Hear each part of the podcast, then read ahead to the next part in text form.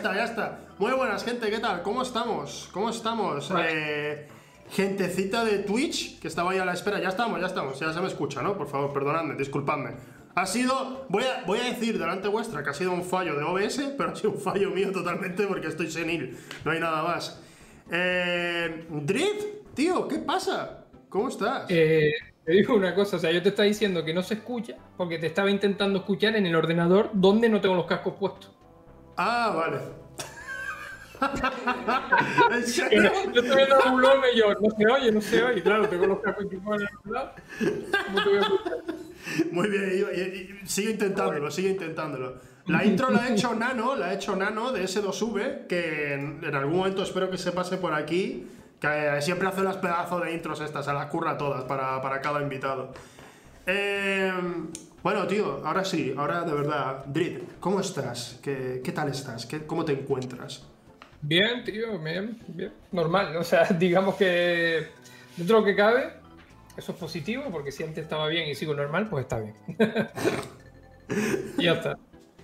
Vale, tío, venga, pues nada. Tío, no sé, cada vez que pregunto a la gente, yo, yo es que no soy entrevistador, no sé, no sé, me están, me están pagando a mí porque imagino que eh, eh, tiraron, tiraron unos dados y dijeron, a ver qué ha salido, tal, eh, en la última, ¿no? Z, Cequioncilla, y me pillaron. Pero por ahora es, he, he hecho un cálculo y he hecho un repaso y cada vez que le pregunto a la gente, ¿cómo estás? Todos me han dicho, bien, estoy bien. y tengo A ver, que, hostia, tengo que ir a la otra cosa, tengo que sacar, venga, una batería de preguntas aquí.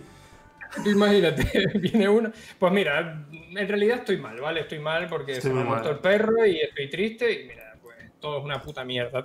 ¿Te imaginas Vengo- que venga alguien así? Vengo a pedir auxilio. Necesito ayuda. Necesito ayuda. Por favor, denme dinero porque necesito aquí comer, tal. Y ahí pidiendo las cosas muy lamentablemente. Yo, hostia. Y Hostia. ya, ostras, ¿te imaginas? Ostras, qué mal, ¿no? De repente. Me estoy sintiendo mal pensando en invitar a alguien y que, y que yo pensando, voy a invitar a alguien que es famosillo así en Twitter y tal, y me, y me habla y dice, tío, estoy desesperado, necesito ayuda. Ostras, tío, ¿te imaginas? qué palo. Hombre, por lo menos mm, te da entretenimiento ya, ¿no? Después ya no sabes por dónde tirar y dices. Se quita, se quita la camiseta y tiene escrito aquí, tiene escrito en el, eh, en el torso, Al Cops are Bastard, ¿sabes? Lo tiene escrito. Yo, ostras, ¿qué haces? El tío, quiero que saquen a Pablo Hasél, quiero que lo saquen de la cárcel. El tío flipándose. ¿Te imaginas? Sería la polla, tío.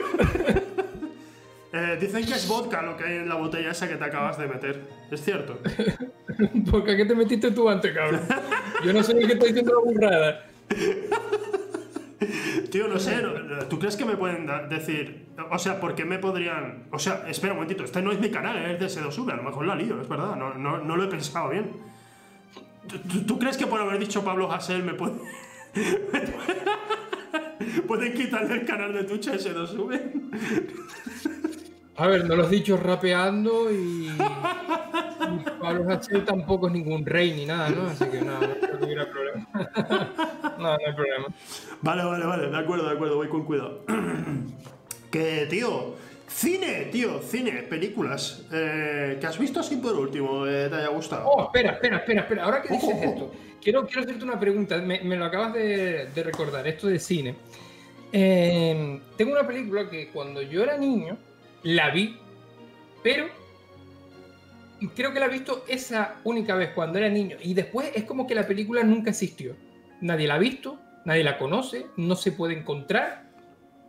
Se llama, es de dibujo, y se llama El Pequeño Nemo. El pequeño Nemo. ¿Ves? Pero- Otro más, ni puta idea, ¿no? No, espera, espera, vamos a ver, porque me suena, obviamente, podría, podría sonarme especialmente por... Ah, pero que va en la cama, que va en la cama, sí, yo esta peli la he visto. Sí. Sí, sí, Vale. sí, esta peli la he visto, claro, sí. Pues esa peli es imposible de conseguir en español de España. Imposible. A ver, a ver, a ver si la veías en latino. No, No, no, está. ah. No, lo, lo- lo pensé, ¿vale? Lo pensé, pero busqué y incluso hay tráiler en castellano de, de aquí. Ah, y entonces claro. dije, no, coño, yo esto lo vi en español de España, tío. No se puede, no se puede conseguir. Y llevo años diciendo, hostia, pues me gustaría volver a verla porque recuerdo que esa película en esa época me gustó, era, era muy pequeño, salió en el 92 en España. Y, y la vi y me daba, me daba un poco de miedo porque esas películas de dibujo que son perturbadoras al mismo tiempo. Sí. Y quería verla de nuevo ahora que soy más mayor, tío, para ver si entiendo algo, ya que no entendí una puta mierda en su momento, pero, pero no hay forma, tío, es imposible. Eso, eso ha pasado, ha pasado en, en, más ocasiones, nos pasa a todos, de ver una película de pequeño muchas veces, oh, me encanta esta película y tal, y cuando la ves de mayor tú dices, uy, aquí había un mensaje oculto.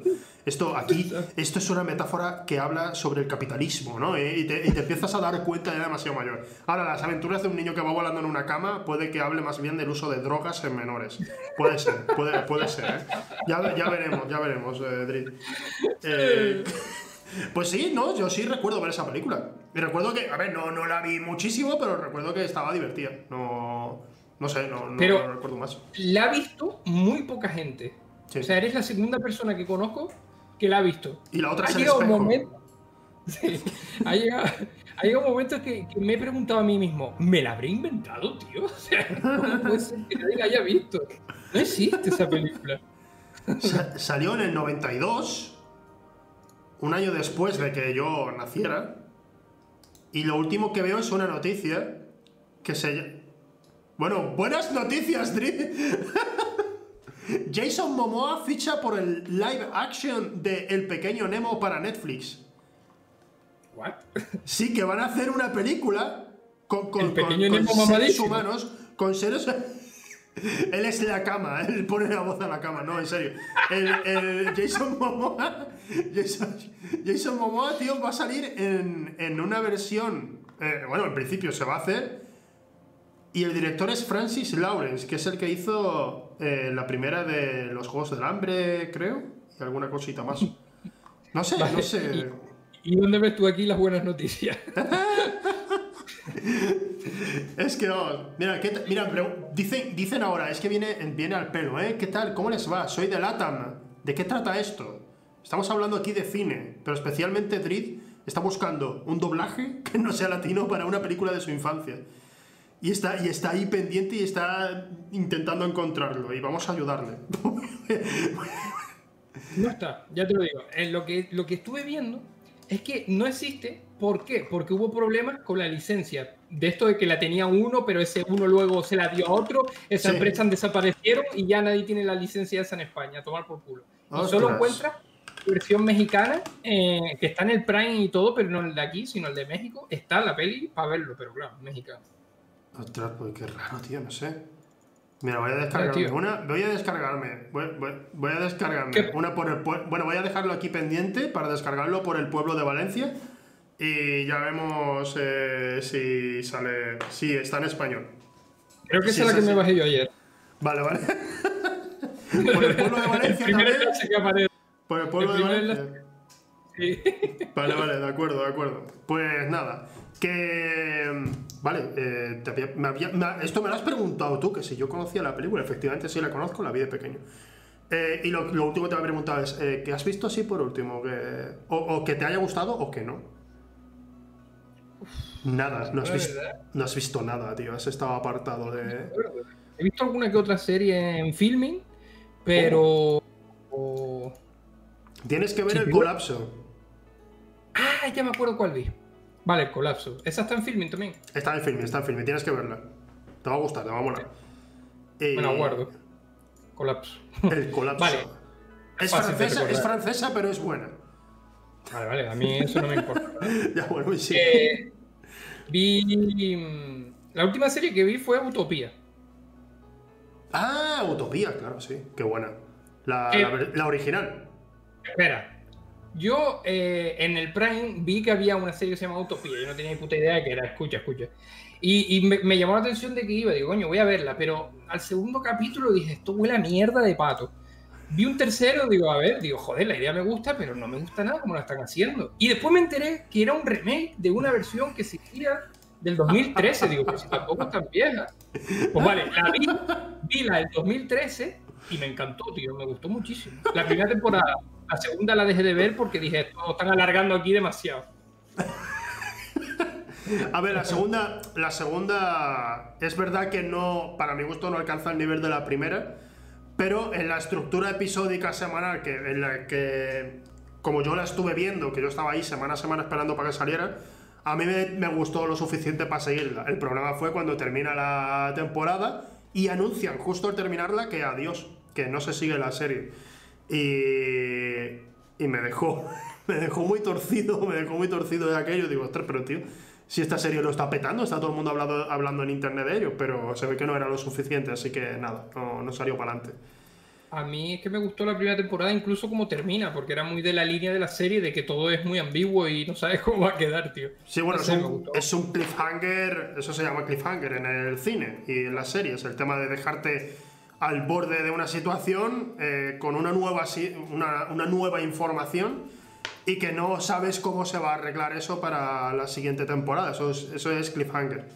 Como terminaba cada episodio de Walking Dead, que era no pasa nada durante todo el episodio y al final, ¡oh! Va a pasar algo, algo va a terminar, ¡pa! y de repente, adiós.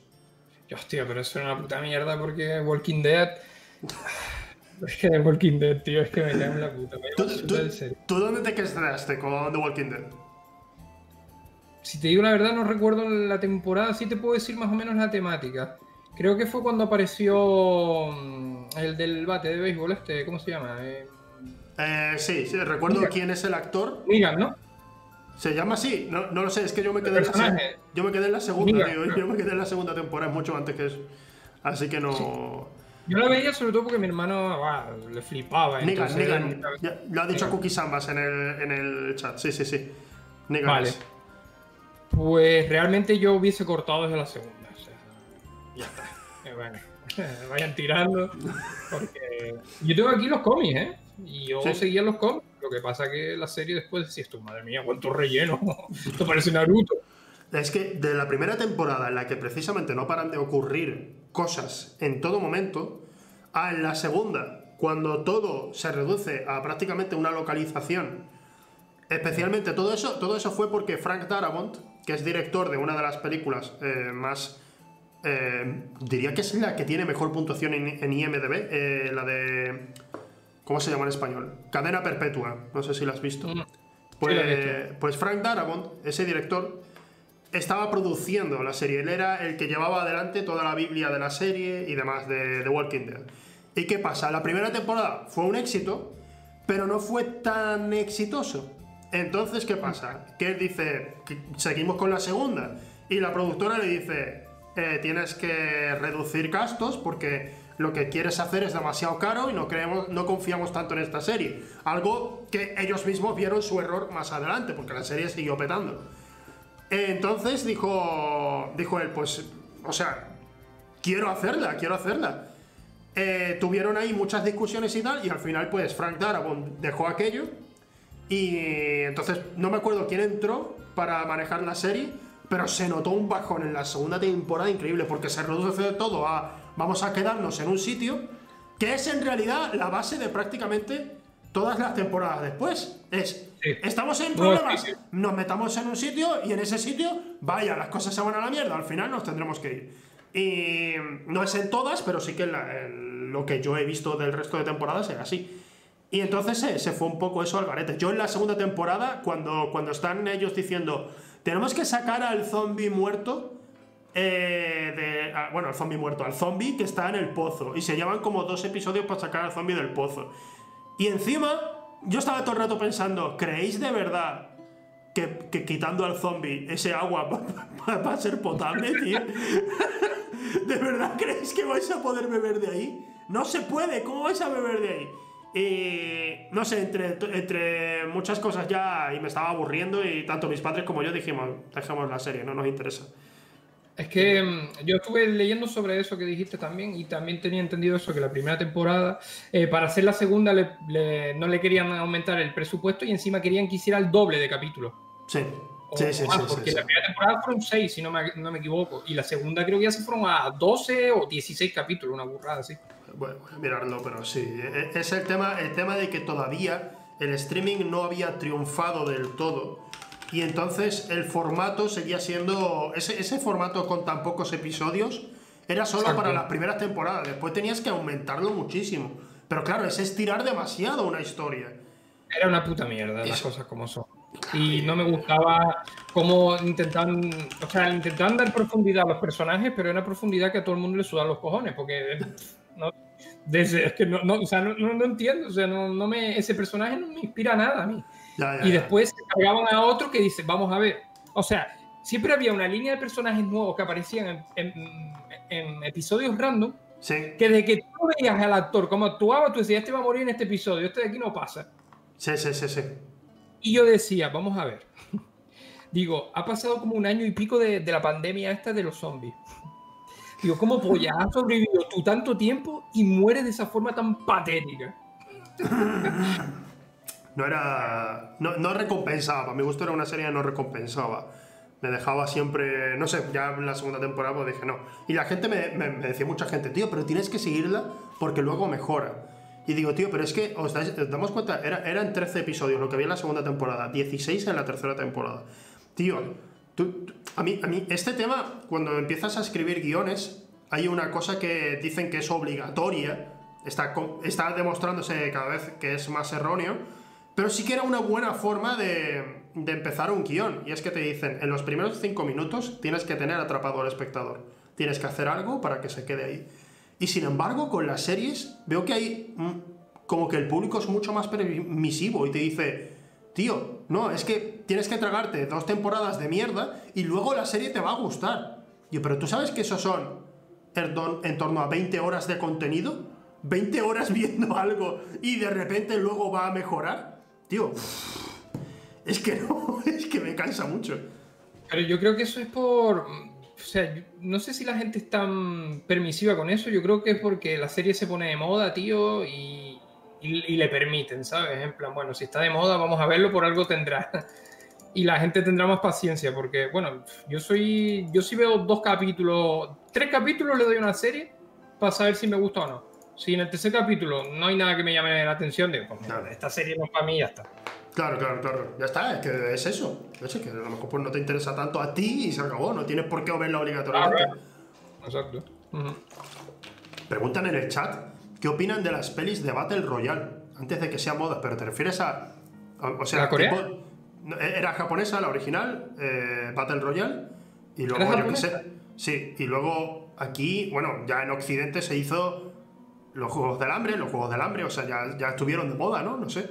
No sé si hay un resurgir de, de ese tipo de cine, no, lo- no lo sabía.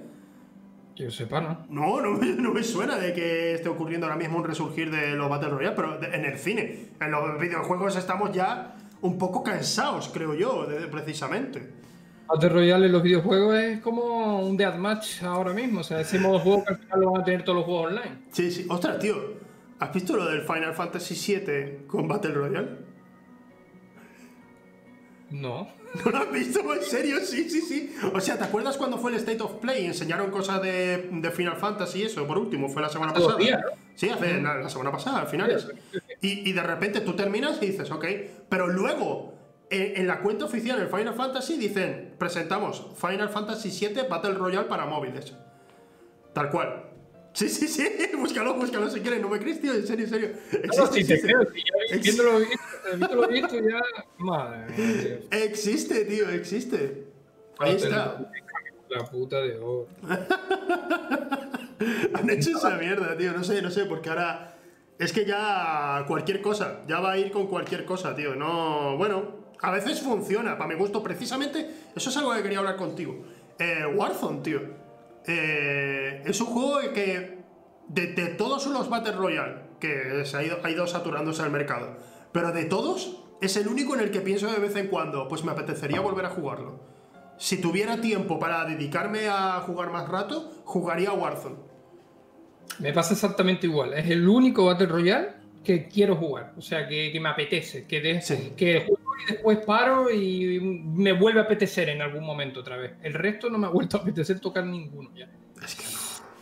Yo creo que es por el ritmo que tiene el juego. El ritmo, eh, el, el que es mm, época moderna, ¿no? Porque dices, no, el Apex también tiene buen ritmo, pero el Apex no deja de ser futurista.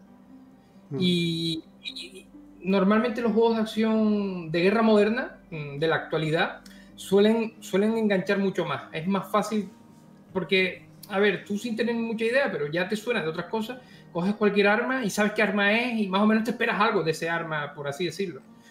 Cuando vas a un juego eh, futurista, es como, joder, todo es nuevo, es totalmente diferente. Estoy en mi, en mi salsa.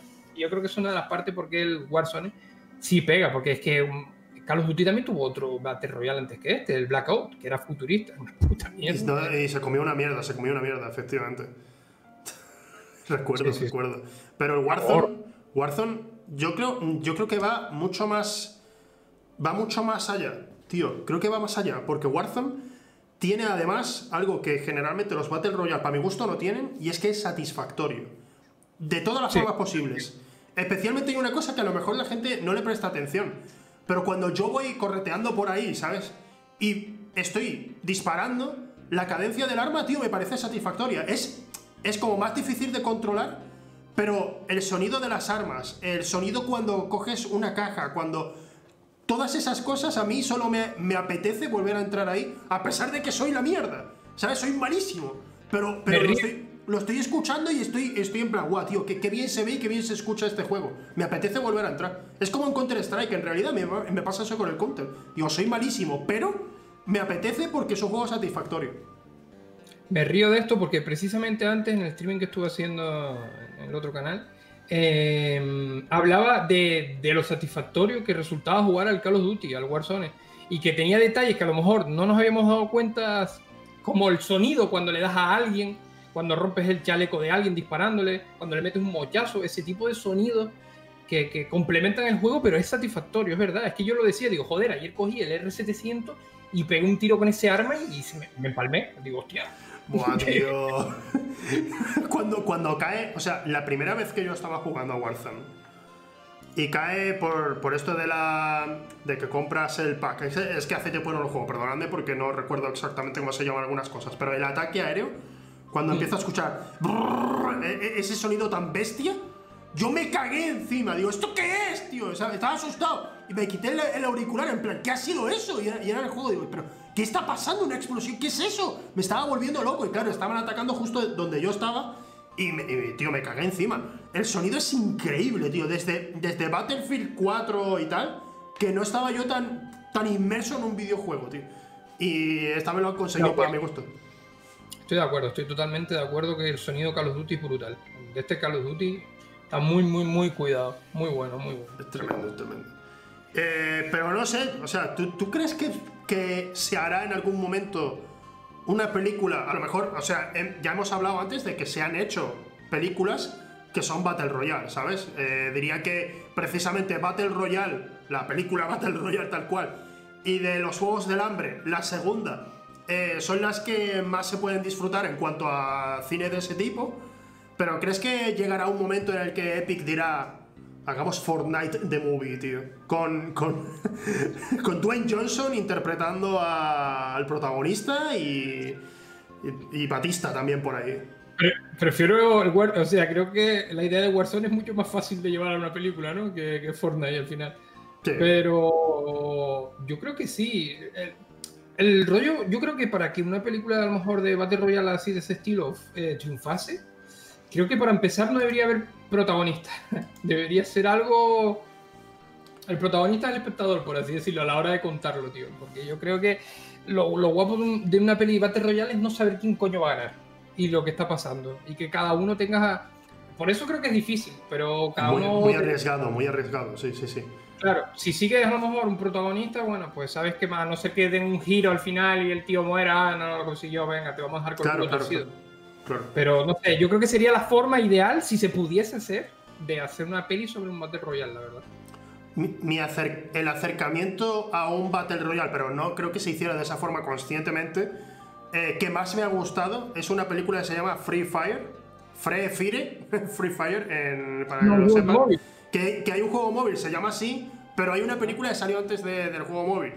Y, esa película trata de una compra ilegal de armas que se va a hacer en un almacén en los 70, 80. Y hay como unas 12 personas en ese almacén. Y de repente hay muchísima tensión y debido a un error y debido a que están viendo que están robando y tal, empiezan a, a dispararse entre ellos. ¿Sabes? Están todos pegándose tiros. Y la película entera es una hora y media de un tiroteo. Están ellos intentando sobrevivir en un almacén. Están en un almacén grande, pero están intentando, cada uno en su zona, se van hiriendo, o a uno le pega un tiro en la pierna y tiene que seguir el resto de la película con la pierna hecha una mierda. Y están así todo el rato.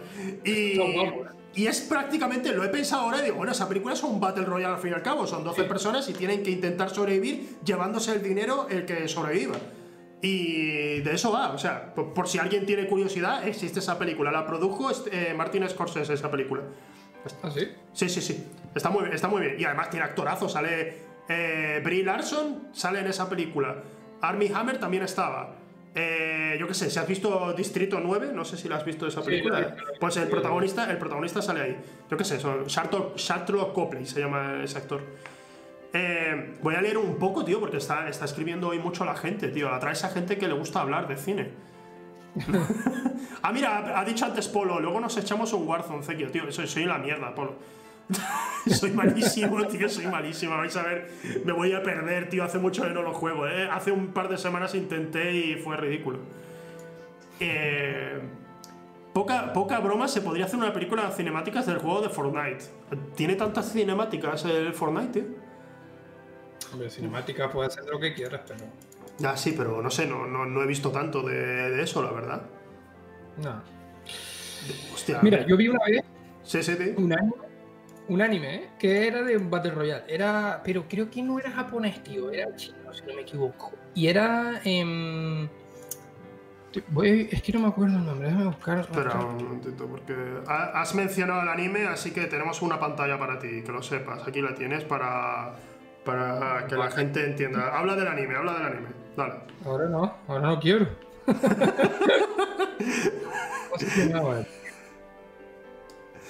vale, vale. hijo de la gran puta. ¿Qué, qué, cómo, cómo, se llama, tío, el anime? ¿De, ¿O de qué trata? ¿Es un Battle Royale también o cómo va? Es un Battle Royale, eh. Es un Battle ah. Royale. Que mm, pero tú sabes que, lo, que, lo, que, a los asiáticos les encanta hacer los dibujos pues con superpoderes y mierda de esto. Y cada uno, cada, uno es como el representante de, de alguna sociedad y se apuntan ahí pues, a representar a esa sociedad para conseguir ciertos privilegios, etc. Y cada uno tiene un poder especial y tal. Está guay, porque lo que te digo, mm, no se casan con ningún personaje y eso mola muchísimo. Sí, sí, sí. Pues pues eso es, que es muy difícil porque en Japón se puede. Se permiten muchísimas licencias con el tema de, de no darle profundidad a los personajes porque allí el público está más acostumbrado. Pero hacer eso en Occidente es muy, pero que muy arriesgado. Aún así, recuerdo ahora, al final sí que hay más cine de Battle Royale. Al final tenía razón. ¿Quién lo dijo, tío? ¿Quién lo dijo? Tenías razón y yo estaba equivocado. Se está haciendo cine de Battle Royale. ¿Dónde está? ¿Dónde está? Yo lo dijo porque, joder, le voy a tener que dar la mano. de Royce, de Royce lo dijo. ¿Qué opinan de las pelis de Battle Royale? Mira, hay una película que se llama La Caza. Eh, hay, bueno, de hecho hay tres películas llamadas La Caza. Una es una película española que se hizo en torno a los 60, 70, y ahora mismo no recuerdo la fecha exactamente. Es un peliculón, no es un Battle Royale. Eh, luego está La Caza, una que interpreta Max Mikkelsen, una película danesa que mucha gente conoce porque trata un tema súper turbio y e, es muy interesante esa película. Y este año pasado salió otra película llamada La Caza, que esa la, la escribe Damon Lindelof. Y es un Battle Royale básicamente, pero con muchos giros. Y va un poco, o sea, lo que tú has dicho de eh, a saber qué personaje va a sobrevivir de esto, buena parte de la película se basa en la idea que has tenido en la idea de. Ah, no sabes quién va a ser el protagonista aquí. No tienes ni idea. Y, va de eso la peli. Es muy interesante, es muy interesante. Yo te, la recomiendo también. Que esa seguro que la encuentras en el pueblo de Valencia. O. espera, ¿cómo, se llamaba el sitio este? Just Watch, que es lo que yo busco para ver si la emiten en algún sitio. Pero no creo que la tengan ya en, en streaming en ninguna parte. Una peli que me gusta mucho, tío, que, vale, no es un Battle Royale, ¿vale? Pero es también de, género acción, muy acción. Es la de, de Raid. Me parece la polla. Eso es increíble. Las dos, ¿eh? Hombre, claro. Yo las tengo en Blu-ray, tío. A mí me flipa. Yo la compré en el Apple TV, tío. para tenerlas ahí en la tele también. Está guapísima, tío. Es un pelicul- es un- son peliculones. Debo, debo decir también que hay un momento en la segunda película que digo, por favor, terminad ya esto, tío. Son dos horas y media, ¿eh? Son dos horas y media de machetazos, tiros. Me gusta más la primera. Me gusta más la primera Sí. a mí personalmente. Sí, la sí, sí. segunda creo que le intentaron dar como un poquito más de trasfondo, pero bueno, sin más. Pero la, la primera es más. Es que la verdad que la historia de la primera te la suda. Eh. Venga, señores, entramos aquí. Pipa, pipa, pipa. Son películas, son películas tailandesas dirigidas por un señor que, si mal no recuerdo, era británico, es Gareth Edwards. Un, un segundito, lo voy a buscar. Gareth. ¿O era Edwards o Evans? Es que hay dos directores que se llaman prácticamente igual. Eh, Gareth. Ed- Ah, no, no, ves, Gareth Edwards es el que hizo Godzilla y tal. Gareth Evans. Gareth Evans es este director.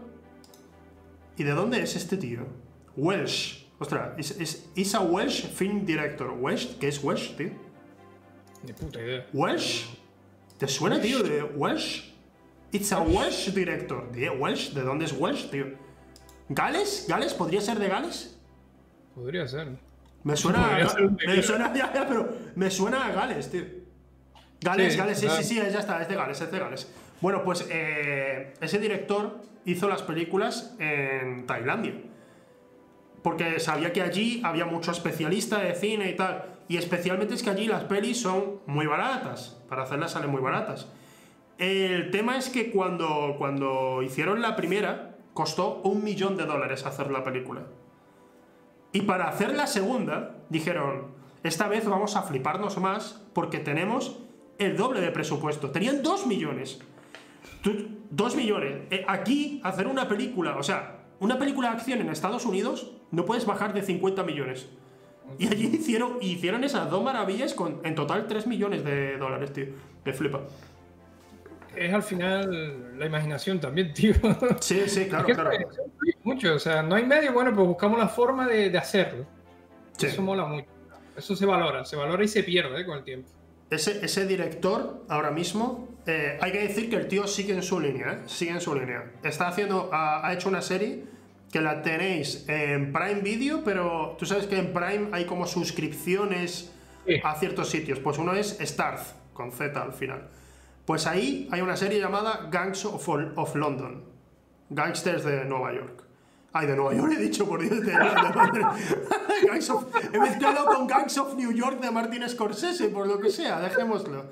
Eh, En español, Gang- Gangs of señores London. disparando en Nueva York. Gangs of London. Eh, esa serie la dirige. Bueno, él es el, el creador y el que dirige la mayoría de, de episodios, al menos especialmente los mejores. Y eh, te la recomiendo mucho. Yo voy por el cuarto episodio, estoy empezando el quinto y flipas. Te, te va a gustar. ¿Me lo vas a pasar? Todas las que estamos hablando, me lo veré Sí, de te- nuevo. te las- todas- todas. quiero que veas todo seguido ahora mismo. Pero sí, es, eh, el tema de la acción, la acción es especialmente. joder, también tenía muy buenos especialistas allí y gente que, flipas de lo, de lo bien que lucha y tal. Pero especialmente es que hay algo que la gente, eh, en Hollywood especialmente, como que le dan menos valor y es que dirigir acción es muy, pero que muy difícil y lleva mucho, mucho tiempo. Y me refiero especialmente ahora que estamos en época de premios y tal, acabamos de tener los Globos de Oro, eh, en poco tiempo ya vamos a tener ah, los Oscar y las pelis de acción son como, no, no, no, o sea, tú no eres bueno, si haces acción no eres bueno, tienes que hacer cosas para llorar. Entonces sí, entonces sí, sí te damos premios. Piensa- Es verdad. No sé por qué. Sí, es verdad, es verdad. Eso es algo que, que es así, sí, es verdad. Pero también porque creo que se tiene asociado, tío, la acción con efectos especiales. ¿Sabes? Sí. En plan, uno piensa en acción y piensa en Fast and the Furious. Fast and Furious, esa, como sea. A todo Sí. Ya, ya. Eh, entonces, yo creo que viene por ahí, porque al final, hablando un poco de esto también, a mí, por ejemplo, no es que sea muy fan de las pelis de acción, me gustan, pero ciertas películas. Es decir, me gustan las pelis de acción que solo tratan de ser una peli de acción. Por ejemplo, John Wick, Sí. el argumento de la peli, pues mira, mataste a mi perro, pues voy a matar a toda tu puta raza. Y ya está, pero no pretende ser otra cosa, entonces me encanta. The Ride, lo mismo, otra cosa, mira, el argumento, no me acuerdo ni de qué coño iba, pero joder, cómo las pegaban. Tenían que buscar a alguien en un edificio, era un testigo Sí, algo así. de... Sí, algo, algo así era. Está- Y luego, después están las otras que, claro, que intentan ser un poco de todo y dices, no, tío, o sea, era una acción que eh, pasa un poco como algunos videojuegos, ¿no? Como por ejemplo el de Last of Us 2. Eh, te mete mucho drama, mucho tal, y después dices, vamos a ver, o sea, no entiendo tu forma de pensar cuando llevas todo el puto juego reba- rebanando cuello y después te pone tiquismiquis con algunas cosas, ¿no? Pues ese, ese, ese rollo. Por eso a mí, por ejemplo, las de and Furious no me gustan nada. Fan Furious, precisamente, yo creo que también no tienen esa pretensión. Es sencillamente vamos a divertirnos y ya está. Estoy hablando, ya no. estoy hablando de la quinta en adelante. Ah, Antes, claro. de eso, antes de eso, las películas estaban intentando hacer algo ahí y hay gente que las defiende, ¿de acuerdo? Como queráis. A mí, no, a mí no, yo no entro en ese juego, no me gusta ese, en las primeras películas, pero sin embargo, a partir de la quinta, les da igual y van haciendo lo que les da la gana. Y solo son películas para disfrutar. Y yo las disfruto, la verdad es que las disfruto. eh, Me, me, parece muy divertida, especialmente. La quinta me gustó porque fue como muy revolucionaria. no, no, no inventaban nada, obviamente. Pero dijeron, tío, ¿y si, ¿y si vamos a hacer algo que podría o suicidar la saga o elevarla? Y de repente la elevaron, tío. O sea, fue, vamos a hacer chorradas aquí. ¿Por, por qué no ponemos en la danza Kuduro al final de la película? Vale. Y, y funciona.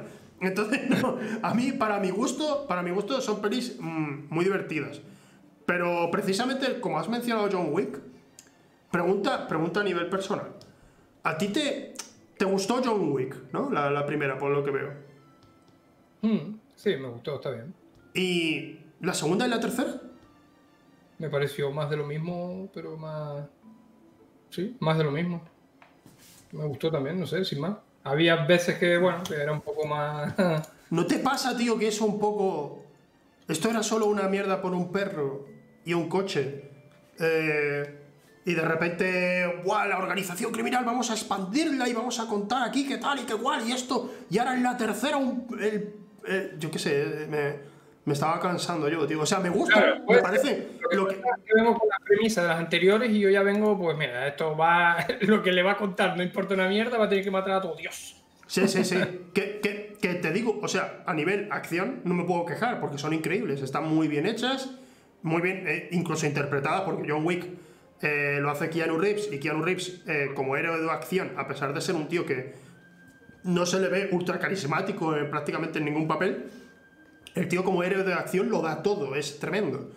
Y, y en esta peli, joder, es increíble en la trilogía. Pero a mí, por mi parte, en la segunda y la tercera, llega un momento en el que estoy siempre. Lo que me pasaba con lo que, que te he dicho antes, con The Raid 2, que es como. Sé que, sé que te los vas a cargar a todos. ¿Podemos seguir? Este- Sí. Esta, O sea, es muy larga la las están viendo como para que, a ver mm, con qué, yo por lo menos, ¿vale? Lo veo en plan, mm, a ver cómo puede, cómo me va a sorprender, a ver qué otras piruetas hacen para, para ¿sabes? Para, para la acción, para, porque al final si vas a poner siempre los mismos tiroteos te vas a aburrir. Sí. Y otra cosa que me gusta mucho a mí personalmente de John Wick 3 es el aspecto visual, no sé, me gusta mucho, me, me llama bastante la, la Claro, atención. la, la foto- colores, la fotografía. la- me encanta, tío. Sí, sí, ahí, ahí no hay quejas. O sea, yo hablo de- de- a nivel argumental, Entiendo, no, Sí, argumental, no, estructural diría más bien, porque argumento lo hay, hay argumento, por supuesto, pero es Cuando muy, va al muy desierto básico. y todo eso, es como, cállate ya. Eh, pero entonces tú dirías así que como películas de acción esos son tus referentes, Eh, bueno, referentes, en plan, que te gusta verlas, ¿no? The Raid, John Wick. A ver, si quiero ver una peli de acción donde no tengo que pensar, solo disfrutar de lo que estoy viendo, eh, sí, serían esas. The Raid y John Wick la primera, seguramente. Actuales, ¿vale? Ya si me voy más atrás, no sabría, es que no tengo... A ver, películas viejas que me gustaban mucho, tío, de, de- de acción, pues joder, son diferentes porque son de, de la época aquella que eran todas más parecidas entre sí en esa época, pero sería Jungla de Cristal la primera. Sí. Y, y Terminator 2, aunque sí que tiene más historia, tiene más trasfondo, pero me encanta esa película. Terminator 2 está considerada prácticamente por la inmensa mayoría la mejor película de acción de la historia. no sé si realmente, No, bueno, no, no, no podemos decirlo, pero sí que para mucha gente dice que, es la mejor sin duda. A mí me encanta. A mí Terminator 2 me parece que encuentra un equilibrio. Pero no es tan ahí. ligera. Claro, exacto. Encuentra el Sí. equilibrio ese de acción Sí, y de profundidad al mismo tiempo, de, de intentar empatizar con, con lo que está pasando claro, y claro. bien representado. ¿eh? Yo creo que es perfecto en ese sentido esa película. Claro, es que hay, hay, hay, una, hay una gráfica, que es de la que suelo hablar yo, con el cine de acción, que, que la mencionó especialmente Christopher McQuarrie, que es el que ha dirigido las últimas de Misión Imposible. Y habla de la importancia de, de que en el espectáculo debe haber tensión. Si no tienes tensión, solo tienes espectáculo, tu espectáculo debe ser increíble, pero que muy increíble, para que no notemos que no hay tensión. Cuando estamos viendo John Wick, es lo que me pasaba con la segunda y la tercera. Me flipan, son increíbles, son alucinantes, Sí, sí. pero yo no estoy en tensión porque digo, es que ahora, sé que se va a salir con la suya, eh, ya, ya lo sé, ya lo sé. No ha habido un elemento, eh, en la primera sí, en la primera había esa, so- esa sorpresa, pero en la segunda y la tercera es como, eh, es un dios inmortal. Y, Sí. Sí, sí, final, el final de la tercera ya me llevé las manos a la cabeza y digo, vale, tío, no, ya no se lo van a tomar en serio, esto va a ser una locura y se acabó. Pero, pero en Terminator 2 son humanos. O sea, el Terminator sí es un Terminator, por supuesto, pero el resto son humanos, tío. Pueden morir. Y la tensión va más allá, tío, porque además le coges cariño a los personajes. Y eso es, eso es muy difícil de conseguir. Y eso lo, lo consiguió James Cameron y. Buah, es tremenda, qué, película. Pero por eso yo creo que a lo mejor eh, John Wick va a envejecer mucho peor que lo que va a ser nunca Terminator 2. Ya. O sea, porque John Wick llegará un momento que salgan otras películas mucho más brutales visualmente y tal, sin ninguna sin ningún tipo de argumento tampoco, y ya John Wick, pues mira, sí, ahí ya está. Pero Yo creo que sí. En John Wick, al menos es que hay algo que, que se dice siempre del cine y es. Tú puedes matar a. Un personaje puede matar a niños, a una familia y tal. Y al cabo del tiempo, si, si lo haces de forma apropiada, el público lo perdona, tío. ¿Sabes? O sea, Loki, Loki de, de Marvel, de Vengadores y tal. Bueno, pues el, el malo era el malo al principio, pero hacia el final, hacia el final, hacia lo- las últimas películas que han salido, de repente es como que se ha vuelto bueno y la gente se lo perdona a pesar de que por su culpa murieron seguramente cientos de personas. Pero hay algo en el cine que no se perdona nunca y es en la muerte de un perro. Eso es verdad, tío. Ese, ese simple detalle, tío, ese detalle de que matara a un cachorro al, al comienzo de la película, ya es suficiente a nivel argumental para que la gente pueda sentirse conectada con el personaje de John Wick. No necesita más. Es como, ¿han matado a un cachorro, tío? ¿Cómo se les ocurre? ¿Cómo se les.? Solo, solo por eso. Además, algo que hacen inteligentemente es ponerte un trasfondo. Su mujer había muerto y ese perro era el regalo que le daba a su mujer a, a- a- modo póstumo, ¿sabes? De, mira, aquí tienes un perrito para ti para que te sientas mejor y puedas superar mejor el que yo haya muerto. Sí, sí, sí. sí, Mira, sí, Rebeca correteando, corre- Rebeca correteando. ha aparecido, ha aparecido como un fantasma. ¿Qué tal, Beni? Mira, ¿ves? vale, ya está, ya está. Eh, pero que eh, se funciona así, con, con esas conexiones y tal. ¿Tú te, Sí, tú es te- verdad, sí. que es verdad. ¿Tú te dabas, Sí, cuenta, te dabas cuenta de que durante muchísimo tiempo en el cine no, no podían morir perros, tío? ¿No, ¿No lo sabías eso? No, no tenía ni puta idea. ¿Tú has visto Independence Day? Sí. ¿Te acuerdas del perro que se salva en el túnel saltando, haciendo parkour entre los coches? Bueno, me- ¿Era por algo en especial? ¿Era porque no podían morir perros? ¿O porque... Eh, no, porque, porque si matas a un perro en el cine, eso es, eso es eh, al público le sienta mucho peor que si muere. eh, Que si vemos una, una guardería, una guardería explotar, ¿sabes? Es como, eh, eh, no te pases con eso. Ahí está el ¿Qué, límite. tío? ¿Por qué pasa esto, tío? No lo entiendo. No sé, no sé, no sé. Es como que, como creo que se han visto muchas menos veces la muerte de perros o de animales en el cine que, que de seres humanos. Y a lo mejor estamos más acostumbrados. Puede ser. Es en plan, coño, el perro no tiene la culpa de nada, que no se entera. Claro, es, No es- matar al pobre perro, Ay. coño. hay una inocencia en el perrete. ¿Sabes? Hay una inocencia, pero sin embargo hemos visto a niños malvados en el cine muchas veces. Es más difícil conseguir empatizar. Esto, suena, suena- no, es, no es mi opinión, estoy hablando de en general el cine. Yo, ¿vale? No soy un monstruo. Pero eh, sí que es verdad que es más fácil empatizar sencillamente con un perro al que se acaricia y se ve que el perro es muy bueno y ya está, que, que con un niño y tú sabes que generalmente sales de una película y a lo mejor a lo mejor tú mismo también opinas eso, pero a lo mejor ves una película y dices, "Está, tío, no soporto al niño ese. Qué asco de niño, tío." Le pasa a mucha Claro, gente, tío. Claro, porque, bueno, tiene sentido a que lo dices, porque claro, empatizar con un perro en una película, o sea, hacer formatos cortos, porque son lo que, lo que dura una película, es mucho más fácil que en el momento que ves el perro, con que el perro sea bonito y, ama- y amable, no, sino eh, manso, eh, ya automáticamente lo asimilas con cualquier otro perro que puedas haya- que hayas visto, porque es que no, no tienes más referencia de perro eh, cabrón y joder, tengo un perro que violó a mi madre y... eh, pero los niños, claro, los niños y, la- el resto de personajes, tiene que haber algo más como para que acabes empatizando con ellos. Sí, verdad. Tiene sentido, al final tiene sentido. Es más difícil, tío, es más difícil. El... Estoy retuiteando porque han hecho un clip en ese 2V Esports de dos segundos, pero no puedo escucharlo ahora mismo, no sé, no sé qué habrán dicho, no, no, no sé qué habrán pillado. Te habrán sacado de contexto a ti, Drid, lo siento, seguramente te han pillado algún momento que has dicho perro que ¿Qué viola a tu madre, por ejemplo, lo que has dicho antes. De contexto, tío.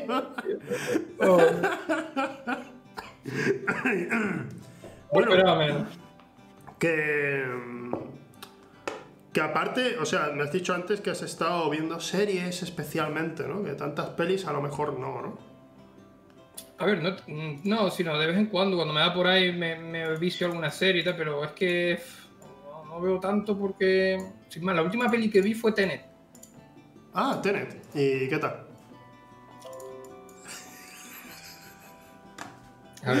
Está siendo monotemático el cine de perros porque todo el mundo, claro, es que ha sido la única película que la mayoría de la gente ha visto en cines este año. Y, y claro, todo el mundo saca el tema de Tenet. Y digo, bueno, ¿qué tal? Y a todo el mundo me dice, pues no me ha gustado. Entonces ya con tu cara creo que está completándose ya la... Yo vi mi casa con expectativas medias, por si acaso. Pero como yo veía que la gente la ponía por las nubes, pero también gente Normalmente cuando algo se pone tan de moda o se hace tan famoso, siempre dudo después, porque digo, uff, a ver, a ver qué mensaje va a traer esto. Y la vi y digo, coño, la idea me gusta, pero lo que es la peli, digo, esto es una puta mierda. pero, tío, es que- pero ¿por qué se contradicen todo el puto rato, tío? ¿Por qué me haces el lío? ¿Por qué no entiendo nada? Digo, ¿por qué va tan rápido? ¿Quién coño es la rusa esta y por qué quieres ayudarle de repente? Porque le pega el marido. Pues si no la conoce, que es un- una mujer más de la hostia. Vale. O sea, yo, ay, ¿qué qué es esto, tío? Ha sido la crítica más agresiva hasta ahora de Tenet. Yo, la verdad es que no, eh, yo por ahora no quiero, no quiero meterme en tema Nolan porque ya va a ser monotemático el cine de perros. Al final acabamos hablando de Nolan y hablo de lo mucho que por un lado me encanta y por el otro lado que no, que hay cosas que son indefendibles por su parte. Y especialmente en Tenet es donde más se ve, es donde más Estoy de acuerdo. notas que, que amigo. Interestelar me gustó, Origen me gustó, eh, Dunkerque, bueno. Eh, ¿No te gustó? ¿No te gustó Dunkerque? No. Está bien, pero es como, como si fuera una canción que en algún momento va a romper, pero que nunca rompe.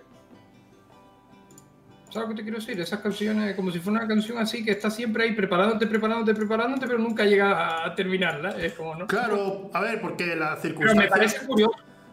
A mí, a mí me, me pareció muy original el montaje que tuvo Dunkerque, con esto de que te cuenta una historia, en el mismo tiempo te va a contar una historia de un día, otra de una, otra de, de una hora y otra de una semana. Eh, Pero sí que es verdad, es verdad que creo que es intencional eso, porque es que realmente allí joder, lo que pasó fue lo que pasó. No, no, de repente no, no dijeron los ingleses, bueno, espera, cojamos bazocas, ¿no? Y vamos a reventarlos No, sino no, claro, que claro, claro. la- el clímax es vamos a poder escapar. Es, Sí, lo único, sí. es el único clímax, es, es lo suyo, pero, pero que te me entiendo. Gustó te entiendo. La i- o sea, me gustó que se atrevieran a hacer eso, esa idea de, de, de darle un giro. Pero claro, a lo mejor Sí. para mí, pues, está bien, pero no es. no te flipa. Claro, eso sí, la imagen me encantaba. O sea, Ah, eso es- visual, digo, uff. Es tremendo. Me la he comprado, me la he comprado en 4K. Me la he comprado en 4K porque digo, esto es para verlo ahí en pantalla grande. Tiene, se ve alucinante, es alucinante. Eh, fíjate, me preguntan, de Royce está realmente preguntándonos por todas las películas, quiere saber qué opinamos de, de muchísimas de ellas. Nos ha preguntado hasta por Los Miserables, tío. ¿Tú has visto Los Miserables? Creo que no lo había dicho. Yo no, o sea, no, no, no soy fan de los musicales de Royce, por mi parte, yo no soy fan. Ah, un musical. Eh, los Miserables, sí, es No un he visto, musical. Pero, pero además me ocurre con Los Miserables es que toda es cantada, entera. No hay un diálogo. Todo es mediante canciones. ¿Vale? sea, Entonces cualquier, cualquier conversación normal, cualquier conversación normal lo van a- la van a llevar a cabo cantándola. Eh, no sé, tío. A mí, a mí la verdad es que no, no me atrapa eso, pero defiendo que si a alguien le atrapa, pues adelante. A mí es, es algo arriesgado, es algo arriesgado y creo que ellos eran conscientes cuando hacían la película de que hacer una película así llevaría gente que, como yo, que no le gusta eso, pero sin embargo hay gente que sí que, que le encanta, así que yo ahí no puedo, no puedo meterme. No sé qué decir. Tío. o sea, el- los musicales a mí no me. Tío, es que estamos aquí discutiendo y de repente dices tú, eh, tío, Tenet es una mierda. Y hago yo, pues Tenet a mí. No, no, y empezamos a cantar ahí algo entre los dos. Una discusión solo sobre Tenet, ¿no? De, el cine de Nolan en un, en un musical. Podría hacerse un musical, un musical de dos personas discutiendo sobre el cine de Nolan, tío. Y al final, y al final ambos se dan cuenta que eh, los dos tienen razón. Hay cosas que están mal del cine de Nolan y hay cosas que están muy bien del cine de Nolan. Pero lo que importa es que hace cine como nadie y ya está, ¿no? Eso es todo. Sa- Sa- Sauron, Sauron, has llegado, has llegado. ¿Qué os ha parecido Tenet? Hemos hablado justo ahora, eh, no sé si te has ido a mear o algo, pero hemos hablado justo ahora de, de que a, a, a Drid no le gustó. No le gustó nada. La verdad que no. Hostia, y 1917, que la han mencionado en el chat también. Esa me gustó mucho. Está muy bien. y te digo por qué. ¿Por Me gustó mucho porque que después si lo piensas en frío, tiene un montón de escenas que, bueno, que son estúpidas. Pero a la, la forma de, de- de haberlo hecho y de contarlo eh, es una de esas películas que es un espectáculo visual, tío. Parece un puto videojuego. Sí, O sí, sea, sí, sí. no se me mola mucho. Claro, después tiene otra, tiene partes que, que dices tú, esto es una peli de verdad. O sea, la, la misma guerra, cuando se encuentra con los alemanes ahí en el pueblo y tal, que no le dan ni una puta bala, están Sí. hermano, ¿qué? Hay, ¿Cómo hay a un, ganar la guerra hay un momento en el que el protagonista está en el pueblo alemán, es el, pueblo, el pueblo alemán, el pueblo es francés, ¿verdad? ¿Dónde están ellos? Si mal no recuerdo. final. Y está, y está todo, todo en llamas y es espectacular, es increíble la fotografía ahí, pero, pero es verdad que hay un momento en el que tú sabes, o sea, sabes que estás rodeado, tío. O sea, si están quemando eso, sabes que están los alemanes ahí. Y ve a un soldado y se lleva media hora para reaccionar, se lleva como, oye, a lo mejor es americano. Y digo, tío, es, es obvio que no, es obvio que, que no es inglés, Pero- tío. Lo mejor es que el alemán, en vez de coger el arma, apuntar y pegarle un tiro, se echa a correr detrás de él y mientras está corriendo empieza a disparar. Normal que no le dé ni una bala, dice cabrón, pero que tiene un arma que es para darle de lejos. No, pero está claro, o sea, evidentemente ese son el tipo de cosas que tienes que hacer en las películas para que cuadre ciertos momentos. Claro, es, es difícil, es difícil hacer toda. eh, Es muy difícil hacer una peli, no sé. Es muy No, no, difícil hacerla. Pero encima. Yo por película- ponerme tío, Claro, claro, claro. Una, una película de ese tipo que va a ser plano secuencia y tal. eh, Fingido, obviamente, porque parece que no. Que, que no, que, que hay cortes y tal, cortes increíblemente bien hechos, algunos con modelados 3D de los actores para que no te des cuenta, flipas. Es increíble. yo vi el yo me quedé flipando y digo, pues me la tragué. O sea, me la tragué. Totalmente. Me di cuenta de ninguna vez, o sea, solo yo conté los cortes cuando se pone la pantalla en negro y bueno, Claro, aquí habrá claro, claro. Digo, aquí ha habido un movimiento muy rápido, aquí ha habido algún corte, se ha puesto la pantalla en negro, aquí ha habido algún corte, pero hay uno en el que directamente hicieron modelados 3D de los tíos, de los dos protagonistas, subiéndose a una colina al principio cuando están en tierra de nadie. el cráter, el cráter ese Sí, de un tío. explosivo, ¿no? Tío, y, dura- Subiendo- y durante un Loco. segundo resulta que están hechos por, por- por ordenador. No me di cuenta. Yo no me di cuenta para nada, tío, ¿de qué dices? Es increíble, tío, no, no- nos la van a colar cada vez más, más adentro, es tremendo. O sea, esta peli me gustó mucho, de verdad, me gustó muchísimo. Es buenísima. La disfruto. Es muy buena, es muy buena. Mucha gente precisamente defiende más 1917 que Tenet, porque Tenet, en Tenet hay una cosa que es lo que tú decías precisamente antes de pongamos a muchos personajes, aunque aquí está claro que hay tres protagonistas en particular, pero pero es verdad que no, no sabes si va a salir cualquiera de ellos de ahí vivo, no, no estás seguro. Y... Claro que no, porque, o sea, eh, perdón, que el, el- del principio como te lo muestran, es que no quiero hacer spoiler ninguno, pero Claro, claro. ya hay una cosa que dices, hostia, pues cuidado, que al final no era lo que yo creía. Sí, sí, sí, sí, Sí. Es distinto. Y el, el tema es ese, que cuando vas a hacer, si quieres conectar emocionalmente al espectador, en 1917, por ejemplo, se hace mucho mejor. Pero que muchísimo mejor. Hay momentos dramáticos que, que, que son muy tristes o que sencillamente pues que tú estás diciendo, por favor, que este tío sobreviva. Pero claro, con, con Dunkerque tienes que hacerlo con 10 eh, personajes distintos y venga, pues atrévete. A ver cómo haces para conectar con todos, ¿sabes? Pues imagínate eso con 100, tío, con lo que has dicho antes. Estoy flip- Me mareo cada vez, que, cada vez durante todo el streaming. Estoy pensando en esa idea que has tenido y me mareo. Estoy como, ¡buah, tío! ¿Cómo podría hacer? Hacerlo como la de Free Fire, esa, sitios más pequeños y Sí. Sí, así sí Así puedes, siempre. Puedes conectar un poco, tío. Y aunque no sea. haces una serie con un montón de personajes y lo vas cada temporada o yo qué sé, cada X capítulo los dedicas para X personaje en concreto. Yo qué sé. Sí, y sí, sí. a ver lo que pasa con ellos, si mueren o no mueren. Por culo. Tío. Pero, dime, No, no, ibas a seguir tú, sigue, sigue. ya. Se te ha ido me la.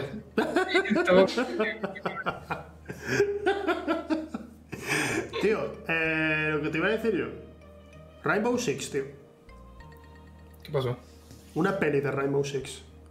Podrían hacerla tranquilamente.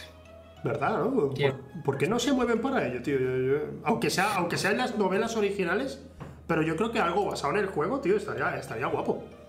Es que realmente, si, te, tú, si tú te fijas, las películas que. Los juegos que llevan al cine suelen ser más por, por el nombre del juego y lo que ha supuesto en, en el mundillo que por la facilidad para llevarlo. Porque dime tú, ¿por qué haces una puta película en Sonic, tío? Habiendo mil juegos más, con temáticas mucho más fácil de llevar y que incluso le puedes sacar más jugo.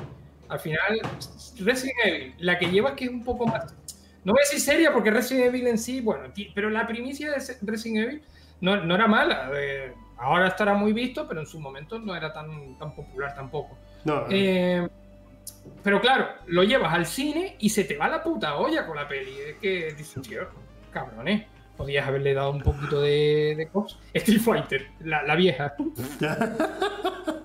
Ya, porque pensaban que. que precisamente el videojuego no podía. no podías darle un toque serio. Y claro, pues entonces lo hacían de forma muy caricaturesca con Street Fighter, con Mortal Kombat cuando lo hicieron. Ahora va a salir una nueva de Mortal Kombat y no tiene mala pinta. Se ve que al menos. No te digo que quiero que sea. Vivimos en una sociedad, la película, pero con peleas, ¿no? No me refiero a eso. Pero sí que parece que se la han tomado más en serio a lo que suele ser las otras veces que han intentado hacer películas de Mortal Kombat que no han sido precisamente las, las mejores. Pues a ver, que después tienes, yo qué sé, puedes sacar películas de Metal Gear, Splinter Cell. Bueno, han sacado la Assassin's Creed, pero es que es una mierda. Es que, Assassin's Creed no salió creo- bien, tío, no salió bien. es que igual que las de Tomb Raider, regulerías. Eh, la cosa es que creo que ni ellos mismos se toman en serio el eso. La mayoría no saben ni de qué va el puto juego, tío. Usan el nombre y hacen puñete. Es que lo, Porque- lo- lo que me da rabia es que con Assassin's Creed saben de lo que trata el juego perfectamente, porque lo saben. El tema es que parece que no saben lo que queremos ver. Queremos ver el pasado, queremos ver el pasado, tío. No queremos ver el futuro. El futuro, vale, sí, ponlo un- de vez en cuando, pero el pasado es lo que nos interesa. Y de repente nos meten toda la trama del futuro y hay tres o cuatro escenas que son en el pasado. Digo, pues, pues vale. pues ok, tío. Yo creo que eso está, está cambiando cada vez más, ¿eh? también te digo. Yo también lo creo y a la larga va a ser así. O sea, los videojuegos yo creo que van a ser otro espejo donde mirarse más seriamente como han hecho con los libros. Sí. El libro- porque también los juegos han evolucionado y tienen mejores historias. O sea, dentro de lo que cabe, o mejor historia, mm, o quizás más, más cercanas del mundo del cine, muchos de ellos. Hay muchos juegos que parecen putas películas, de cómo están contadas, cómo están hechos, la dirección y todo el tema. Sí. Entonces eso al final es más fácil. Pero por eso me sorprende que saquen pelis como Sonic. Dicen, ¿cómo? Ver. A ver, porque Sonic, al fin y al cabo, es de, dentro de las, eh, de las caras del videojuego, es de las más famosas que hay para el gran público. Y claro, dicen, si vamos a meter aquí pasta, pues hagámoslo con Sonic. Porque, claro. Pero también es que en general, la inmensa mayoría de videojuegos, piensa esto. Si vas a adaptar un videojuego, como por ejemplo Mortal Kombat, esa película tiene que ser para mayores de 18. Generalmente, si la quieres hacer como es el juego, tiene que ser para mayores de 18. Pero es que esto pasa con prácticamente todos los videojuegos. Los, los famosos, los que, los que están dando ahora mismo que hablar, la mayoría son para mayores de 18. Bueno, ahora mismo está haciéndose de las sofás, están haciendo la serie para HBO.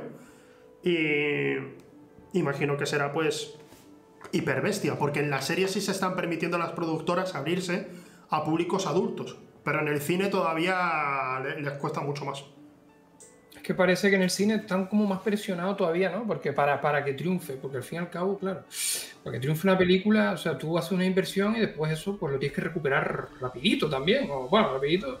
Yo qué sé, la serie puede ser como más una inversión a largo plazo. Si algo no está saliendo bien, pues te da tiempo hasta de modificarlo, en cierta medida.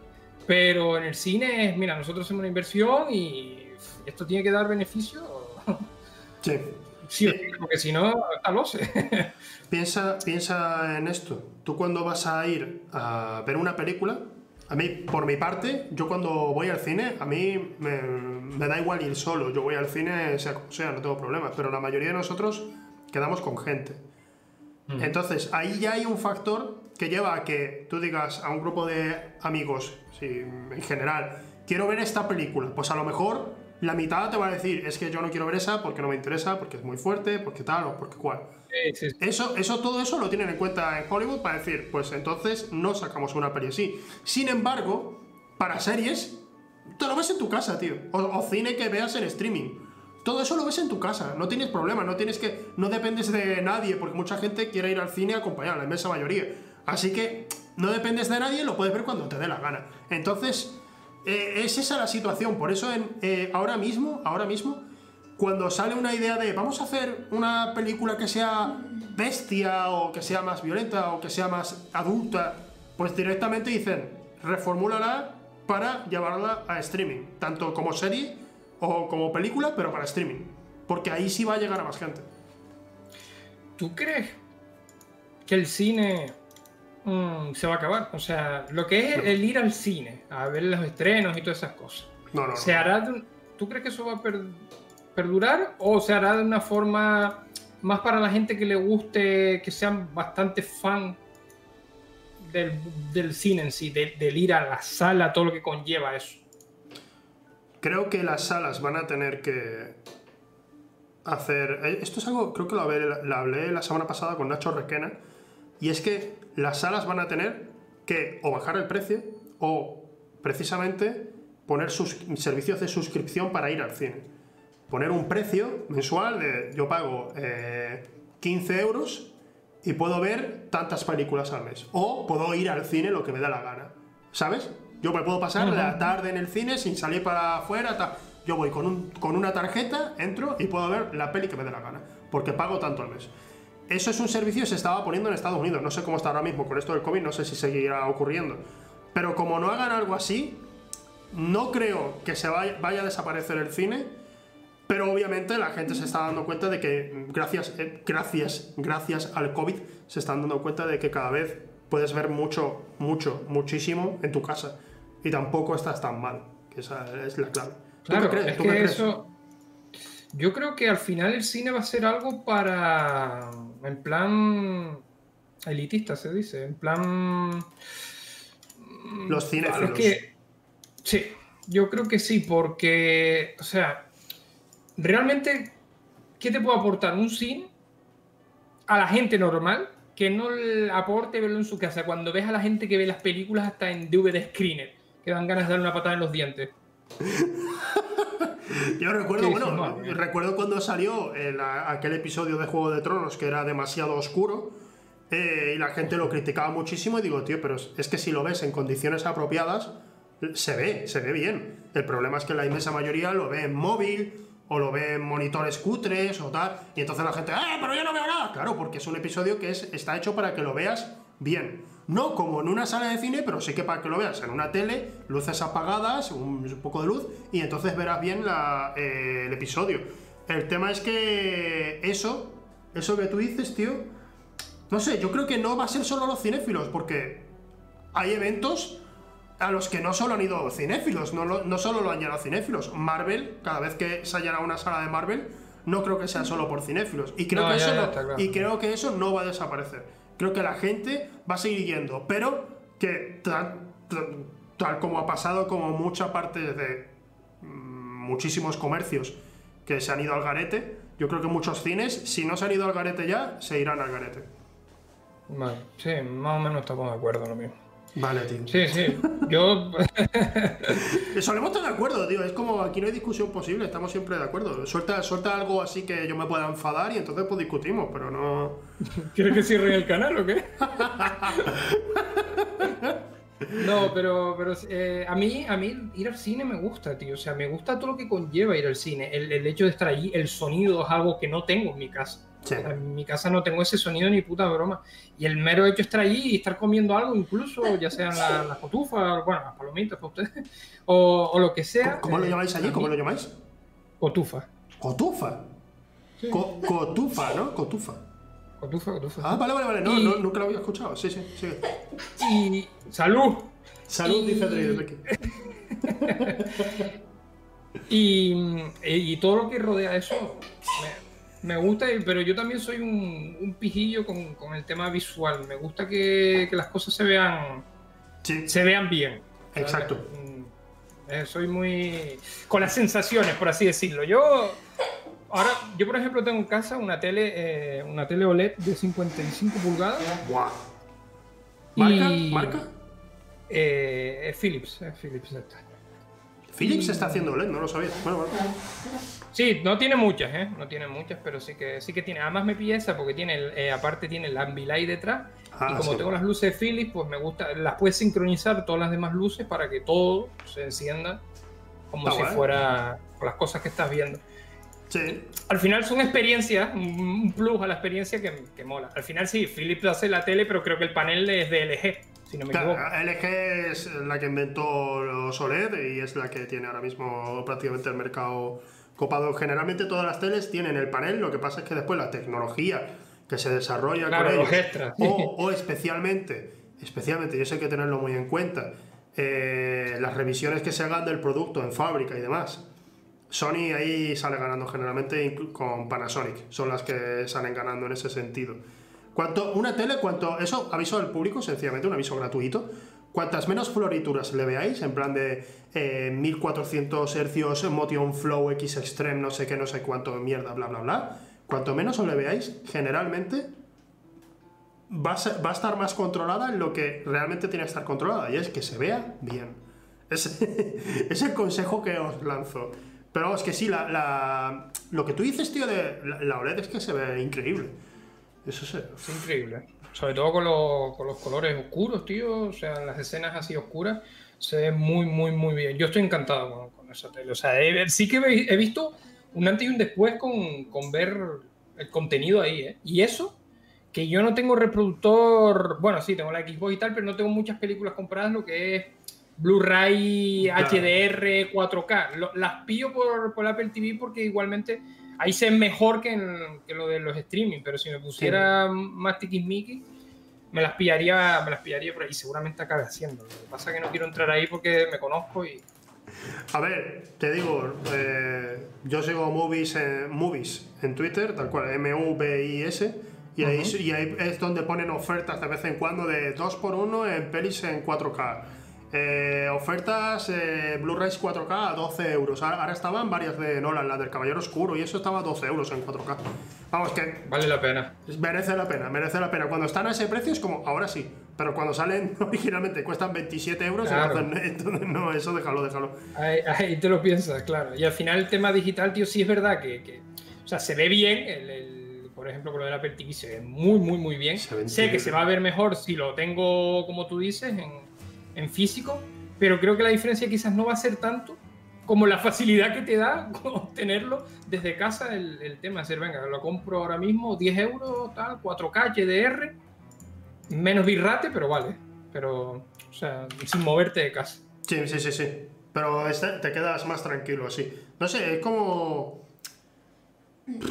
Es que por, por un lado lo, lo pienso y digo, tío, yo, yo siempre he querido ir al cine, pero por el otro hay una cosa que siempre me ha echado atrás, no sé si a ti también, y es cuando te toca algún imbécil en la sala, tío. Me ha pasado. Me ha pasado, tío. Y esa es la parte negativa de ir al cine. Lo que pasa es que Es, como que la única, es la única parte negativa para mi gusto, es que el resto me encanta. Exacto. Yo lo que pasa es que como no suelo ir a ver estrenos ni, ni películas que están de moda, por así decirlo, la verdad que la mayoría de veces que voy al cine somos cuatro gatos en la sala y, y normalmente somos pues, parejas que, que hay. Estamos nosotros, yo y mi novia, después otra gente random, pero suelen ser gente a lo mejor más, más madura y que se comportan como personas normales.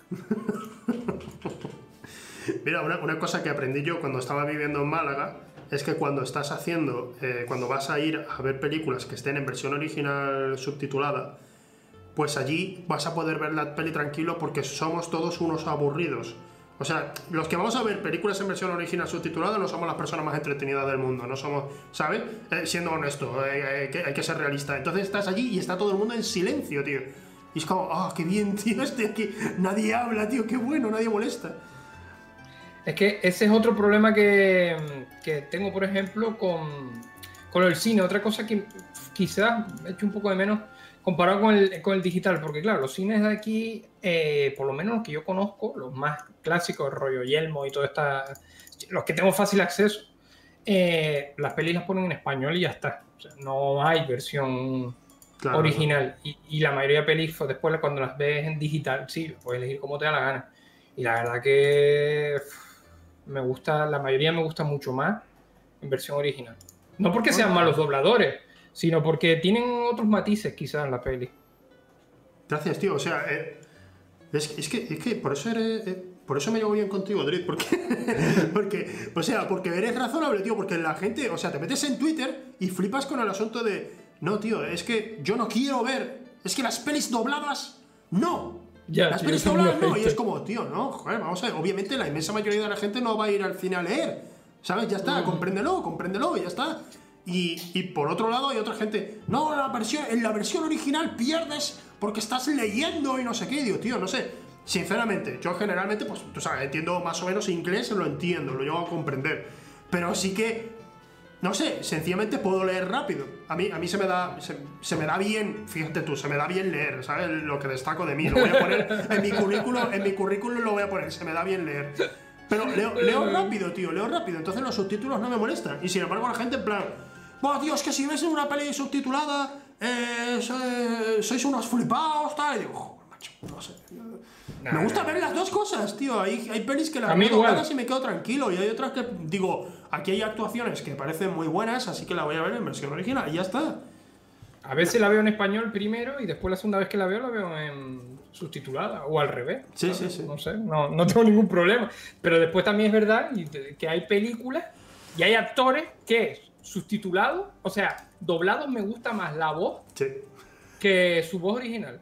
sí, sí. Y esto creo que te lo conté una vez. Por ejemplo, yo en Travolta, en la de Pulp Fiction, me gusta más la voz en español que la suya. Para mí, la suya, como es el personaje y tal, yo lo, mm, lo achaco más a un personaje con una voz un poquito más grave, más. No súper grave, porque tampoco es que la tenga súper grave la, la voz, pero, pero sí tiene una voz más grave, un poco más ronca, que la que puede tener el, actor original. El actor original, cuando lo escuché, "No, qué voz más, más, más aguda tiene, más de pito. Y no me pegaba con, con el personaje. Precisamente ponte a ver. eh, ponte a ver Terminator de la 1 a la 3 en versión original y defraúdate con cómo suena Arnold Schwarzenegger en realidad. O sea, Claro. que no, que no lo hace mal, obviamente no lo hace mal de ninguna manera, pero sí que la voz en español con Constantino Romero, pues se te caen las bragas, ¿no? Estás, estás, eh, los calzoncillos, eh, flipas, flipas escuchando a Constantino Romero. ¿Te crees que es un puto robot de verdad? O sea, con esa voz, "Ñu, este tío es un puto robot, tío. Sí, sí, sí, sí. sí. Rebeca me ha pedido un ratón y se lo había robado hace un rato. Eh, no, me, no me he dado cuenta, perdona, Becky. Yo haciendo una locura y no me atrevo a Está con la eso. pantalla, está con la pantalla del, Sí, sí. del ¿cómo se llama? La tableta, de la tableta gráfica ahí intentando manejar el ordenador y ya llega un momento en que ha dicho no puedo más. Es que llevo media hora. Me, me- me- me he portado demasiado bien contigo, Ezequiel, ya. no, no, Lo entiendo, lo entiendo, no pasa nada. Mira, preguntan que si ese, de- ese 2V Esport es ahora tu club, Trit. Preguntan en. No, no, no, no. No, no lo es. no. Es mío, es mi club. Soy yo, soy yo el que manda en ese 2V. No me ves, no me ves. No, no se nota mi dinero, no se nota mi dinero como fundador de ese 2V. Todavía no me han dicho qué significa ese 2V, tío. No, no, me, no me lo han dicho aquí en el equipo. No me lo quieren decir, me han dicho, no, no quieres no quiere saberlo. Digo. ¿Qué, qué significará? Digo, ¿en serio? ¿Qué pasa? ¿Es esto? ¿Es algo satánico a lo mejor o algo? El- llevo, desde que entré llevo todos los días preguntándome ¿qué, qué será ese 2V, tío? Oye, te voy a hacer alguna pregunta que sí puede ser algo polémica. Entrevístame ¿Tú de, del cambio de personaje que ya existe? O sea, porque siempre hay, siempre están los dilemas estos en las redes sociales, ya sabes, sobre el racismo y todo este tipo de cosas. Los cambios de los personajes, pues simplemente por meter mensajes a lo mejor... mm, algún mensaje dentro de, de- de- de- de la peli, ¿sabes? O de la serie, quiero decir. Eh, ¿Tú eres partidario de, que se tomen es- hasta ese tipo de libertades de representar un personaje como le sale de los putos huevos a la hora de adaptarlo al cine? ¿O te gusta que se represente lo más parecido posible? Yo, creo en las adaptaciones eh, y eh, a la hora de adaptar una película, de, bueno, me refiero a adaptar un, un cómic, un libro, un videojuego, adaptarlo al cine, son medios distintos. El mensaje, y el- sea como sea, va a cambiar porque el medio es totalmente distinto. Entonces yo siempre considero que cuando se hacen cambios, como por ejemplo se puede decir que últimamente ha habido mucha, últimamente no, los últimos años hay mucha polémica y va a seguir habiendo, porque digan, queremos hacer que tal ah, personaje ahora sea interpretado precisamente por eh, dar más variedad de papeles a gente que precisamente no, ha no suele tener papeles protagonistas, como puede ser personas de raza negra y demás. Entonces vamos a hacer que este personaje eh, lo interprete un actor que es negro, ¿no? Por ejemplo. Eh, si yo veo que el personaje, o sea, si me dices, eh, sí, es una película mm, históricamente correcta en todos los sentidos, pero Hitler lo interpreta un actor negro, entonces te voy a decir, creo que va a sonar más a una comedia o a ciencia ficción, a un mundo Claro. alternativo, que a algo que sea realista.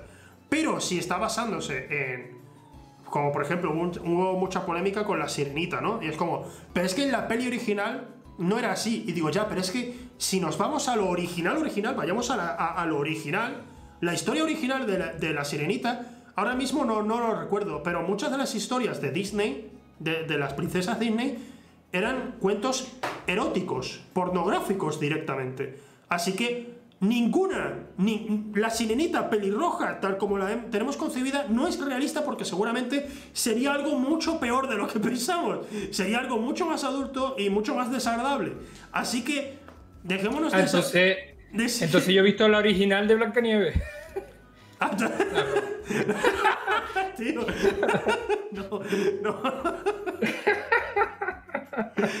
Pero sí, probablemente verías lo que era la versión. Sí, una versión más acercada a lo que era la historia original de Blancanieves, que era, por supuesto, mucho más obscena, pero muchísimo más obscena e inapropiada de lo que realmente recordamos de, de Disney. Sin embargo, es como, no, es que van a hacer una película de Sirenita. Ah, pues sí, si pones una actriz negra, ya no quiero verla. Tío, ¿qué más da? ¿Qué más da? Está basado en algo que, no es real, es una fantasía estúpida. ¿Sabes? Entonces, ¿qué más da, tío? ¿Qué más da? En ese sentido me da igual. Ahora bien, si es algo que realmente va a conllevar que el personaje cambie radicalmente, te diría que, joder, pues digo, bueno, pues no sé. Probad a ver, a ver qué sale, haced lo que queráis. No es mi dinero, al fin y al cabo, ¿sabes? Como no es mi dinero, pues haré lo que me dé la gana. Pero, bueno, harán ellos lo que les dé la gana, mejor dicho, perdón, los que tienen el dinero. Pero por mi parte, pues, pues- pues vale, yo qué sé. Yo ahí tengo un dilema, tío, porque al final, o sea, hay personajes que sí, que no me importaría, por ejemplo, la sirenita, lo entiendo, porque al fin y al cabo, la sirenita. O sea, yo creo que es por la capacidad de, mm, de identificar el personaje de, a primera vista. Sí. ¿Sabes lo que te quiero decir? En mi caso, ¿vale?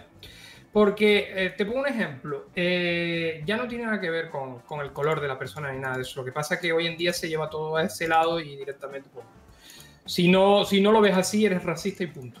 El, el caso, por ejemplo, un personaje que me dio mucha rabia fue Resident Evil, hablando otra vez de Resident Evil, Chris Redfield, en la peli, lo hace el personaje que, el- la persona, el actor que hace Prison Break.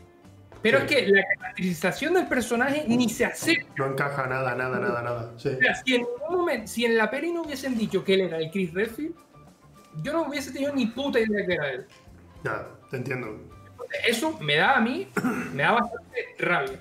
Entonces yo, por ejemplo, eh, es igual que si, por ejemplo, Geralt de Rivia me lo intentaras poner de otra etnia o otro color o pelirrojo o lo que fuera, a mí eso no me gustaría en este caso, pero porque la asociación que tengo ya de, de- que es una asociación que tiene creada el personaje es el pelo blanco, lobo blanco se llama, ¿sabes lo que te quiero decir? Que Ya, algo, a ¿eh? ver, claro, vamos a ver si se le llama así. Claro, Y ha sido caracterizado así sentido- si- siempre desde el libro y tal, sería raro que lo hicieran de otra forma. Ahora bien, también te digo, igualmente, por mi parte, ¿eh? por mi parte, como es un mundo de fantasía y no está basado en una realidad ni nada, que hagan lo que quieran. Sí, lo pueden hacer.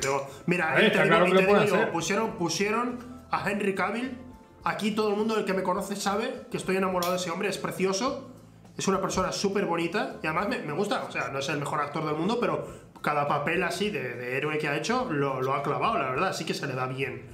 Pero, es decir, que si hubieran puesto a Idris Elba, por ejemplo, no sé si sabes quién es Idris Elba, búscalo en, en- en Google, por ejemplo. ¿cómo te escribe eso, niño? Idris, Idris, Ahí. espacio Elba, Vale. con B. ¿Te suena? ¿Lo has visto en Pacific Sí. Rim, por ejemplo, y tal? No, Ese- este, este no es de Luther. ¿Eh? Luther. O algo así. Luther, Luther, sí, sí, sí. Sí, salía, era el protagonista de Luther. Pues ese actor me lo, pone- me lo pones a hacer Geralt de Rivia y digo, pues vale. No me importa, tío, porque a mí, por mi parte, sencillamente, es un nuevo medio, es lo que te he dicho antes. Estamos hablando de un nuevo medio. Y al fin y al cabo vamos a perder muchísimo, o ganar también muchísimo, porque recordemos que los diálogos en The Witcher, siendo, siendo, siendo sinceros, los diálogos en The Witcher son lo más mecánico ¿Sabes? Dentro de la industria del videojuego son súper mecánicos, tío. Son eh, plano contra plano. Eh, eh, vaya, esto no sé qué no es cuánto. Sí, sí, sí. Los el sí. doblaje, Que el doblaje está bien, pero son dos personas quietas mirándose el uno al otro y hablando. Entonces, o sea, obviamente, hay cosas que se van a perder, hay cosas que se van a ganar.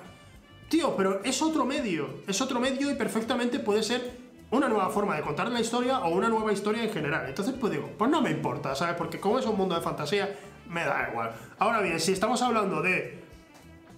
Vamos, vamos a hablar de un elemento histórico, real, y vamos a cambiarle. eh, mm, no solo la raza, es que puede haber muchos factores. El sexo a un personaje. Y eso va, influiría en la trama y cambiaría por completo la historia. Digo, bueno, pues entonces va a ser una obra de ficción. Entonces va a ser algo distinto. Hacerlo. O sea, obviamente que hagan lo que quieran, lo que te he dicho antes. Ellos ponen el dinero, que hagan lo que quieran. Pero sí que, tío, o sea, cuando. Cuando es. Cuando es algo así, tío. No sé, ¿vis- ¿viste Chernobyl, por ejemplo? La serie Chernobyl. Sí. la vi, Eh, sí. algo que explican al final es que el personaje de la mujer que está con, con los, dos con los dos protagonistas prácticamente de la serie, eh, en realidad es una representación de otros 12 hombres que estaban allí colaborando con ellos siempre. Y la forma que tuvieron de hacerlo es, vamos a poner a esta actriz que lo interprete. Tú que conoces la historia, o sea, si, si no conoces la historia, ¿te molesta acaso? ¿Es como algo, en algo te influye? ¿Sabes? No, claro que no, evidentemente que no. Claro, Entonces, claro, pues ahí está Pero- la cosa, ahí está la clave. Que en muchas ocasiones no hacen las cosas dirigidas para los que jugaron al videojuego, para los que leyeron el libro o para los que Eso, vieron la peli bien. antigua, sino que lo hacen para una nueva generación. Y entonces tú dicen, oye, esto va a ser así.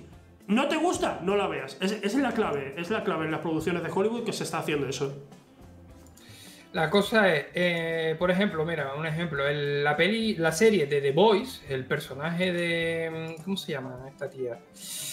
Ah, es que sale la segunda temporada, la, la que es una nazi de Sí. puta madre, tío.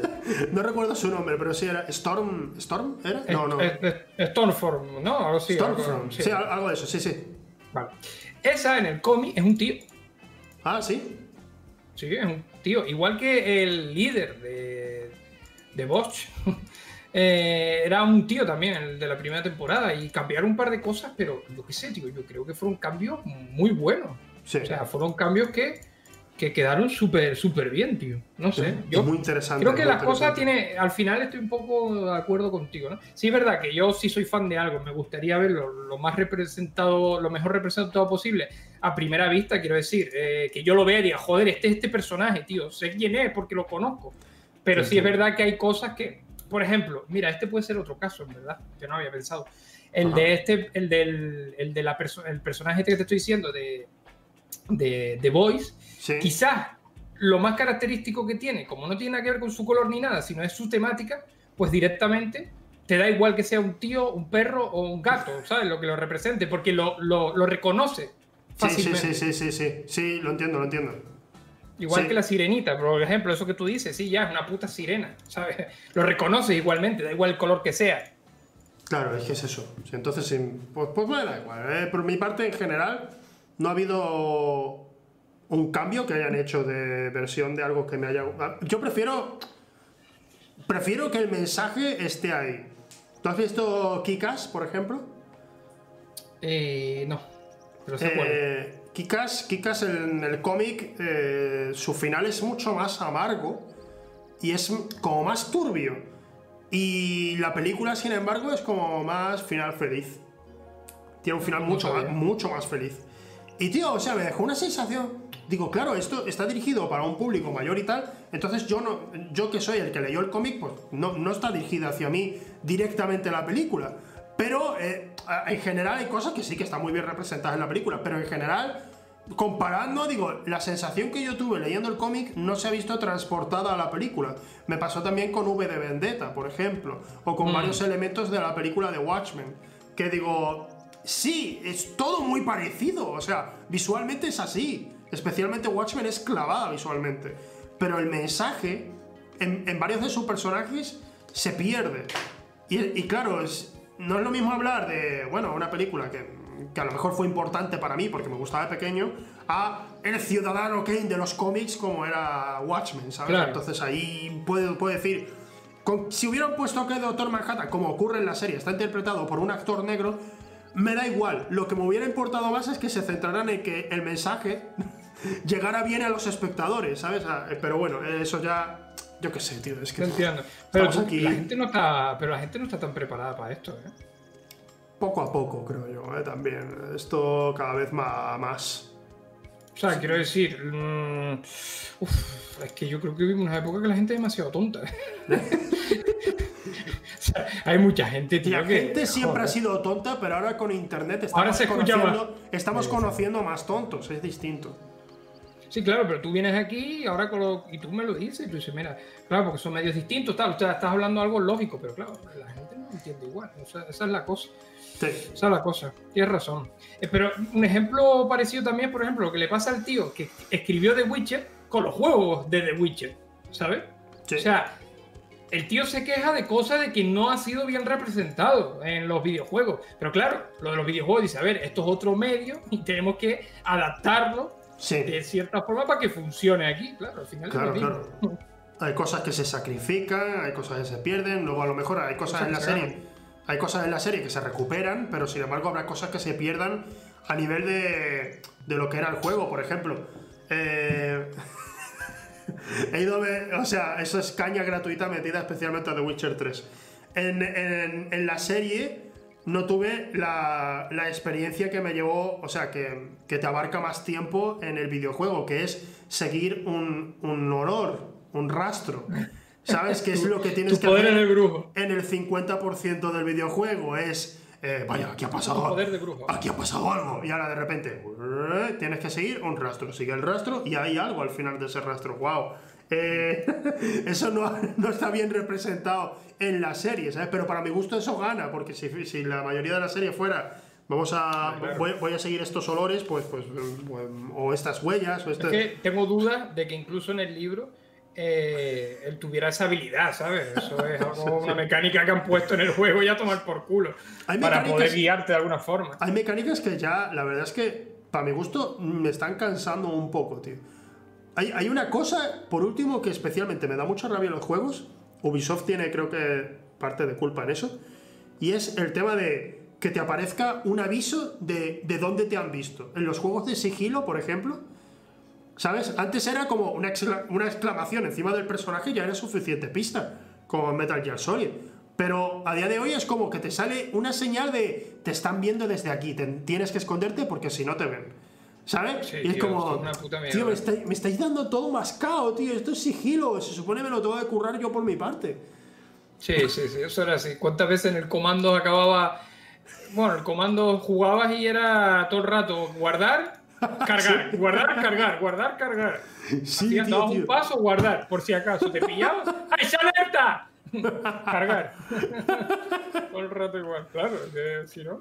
Era, era distinto. También es normal porque al fin y al cabo los videojuegos se abren a, a- A más público. más público y ya está, tío, es lo que toca, ¿sabes? No, no hay más. Pero sí que he hecho, o sea, si, he- si lo he hecho de menos, de verdad, lo que puedo hacer es desactivar esas ayudas, eso es cierto. Pero sí que sí de primeras voy a empezar a jugar y veo que todo eso es así, digo, ok, esta es la experiencia que quieren ellos que yo viva. Ellos quieren que yo viva el juego así. ¿Sabes? La- lo han hecho así.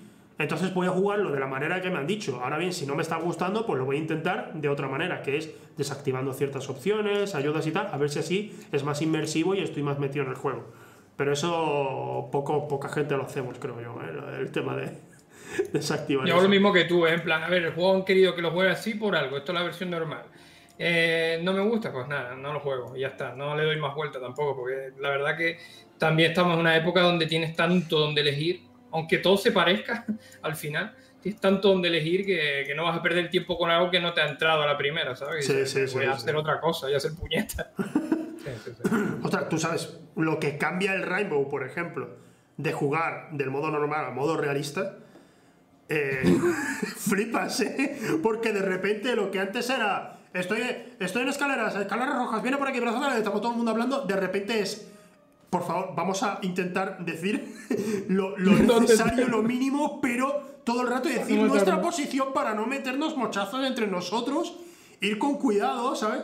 Eh, tío, o sea, de repente cambia totalmente el juego. Yo organizaba con suscriptores, organizaba partidas de esas, donde además todos cogíamos recluta, tanto en defensa y en ataque, porque eran exactamente iguales. No, no, Y era una había, sí, sí, sí, todo el rato te cagas, te cagas, todo el rato.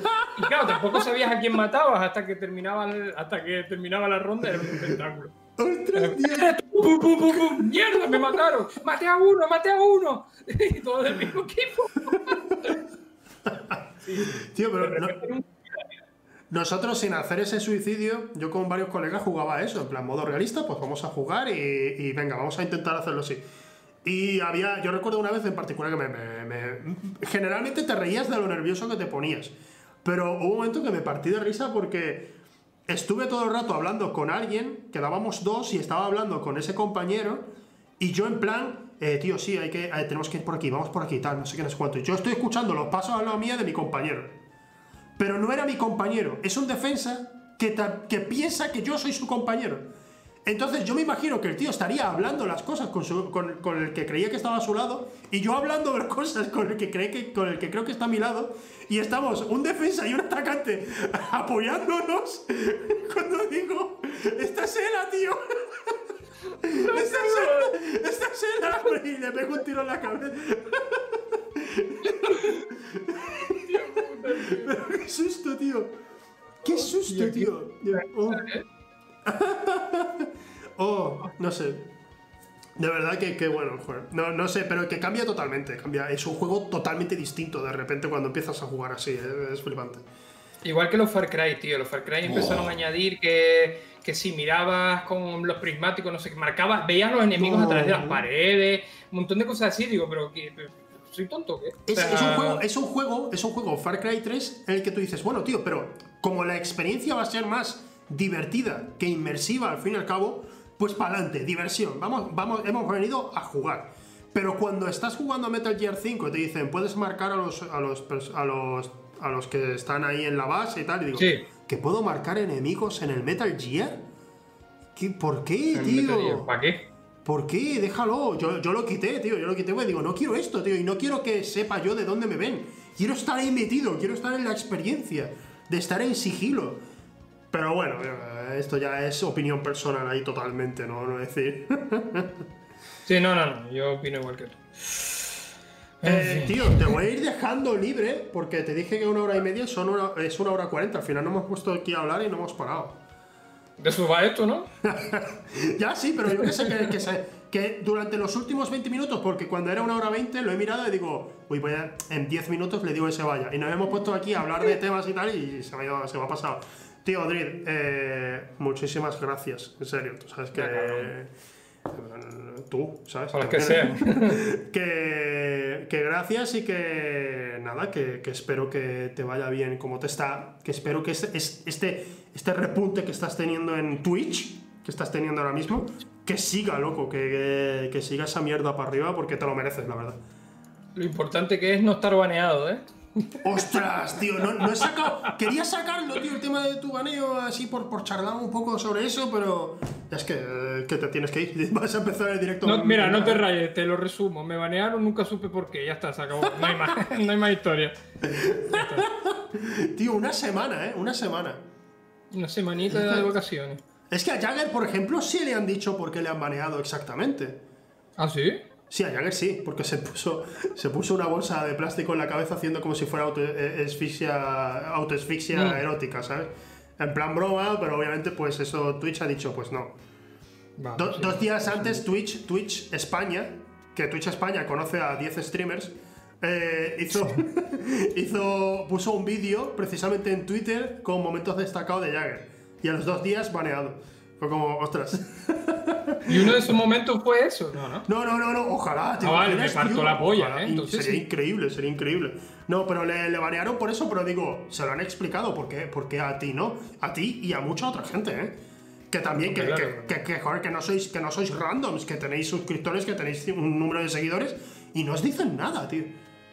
No, nada. Y esto, esto da miedo porque tú no sabes ni por qué ni, ni si se puede repetir. A lo mejor de la noche a la mañana, pues te ves que tu forma de vida se va a la puta mierda. Es que es eso, tú te imaginas estar. Porque al menos, fíjate lo, fíjate lo que voy a hacer, voy a defender YouTube. Al menos en YouTube tienes, tienes strikes, tío. Te dicen, oye, la has cagado y ha sido por esto. Ten cuidado para una próxima vez, ¿sabes? Te lo dicen al menos, que el sistema tampoco es perfecto, pero al menos te avisen. Aquí es, oye, la has cagado. Y, y- y dire- directamente es, vas a ir a trabajar y te dicen, las puertas están cerradas, tú no vas a entrar. Ostras, tío. Es que. Y en plan, ¿pero por qué? No sé, tú sabrás. Y encima te metemos. O sea, encima se te queda el strike. O sea, se te queda un strike, el baneíto, por si te vuelve a pasar. Ellos pueden considerar que ya te cierran la cuenta para siempre, depende de la gravedad. Twitch, ¿por qué. Twitch, ¿por qué estás enfadado? No sé, tú sabrás. Tú sabrás lo que has hecho. No Exacto, en plan, no sé. Yo no, estoy, yo no estoy enfadado, yo no estoy enfadado. bueno, muchísimas Venga, Rebeca placer. Muchas gracias, Drit, te despedimos. Un besito.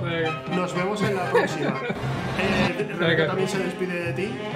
Bueno, gente, un abrazo. Nos vemos en la próxima. Hasta luego.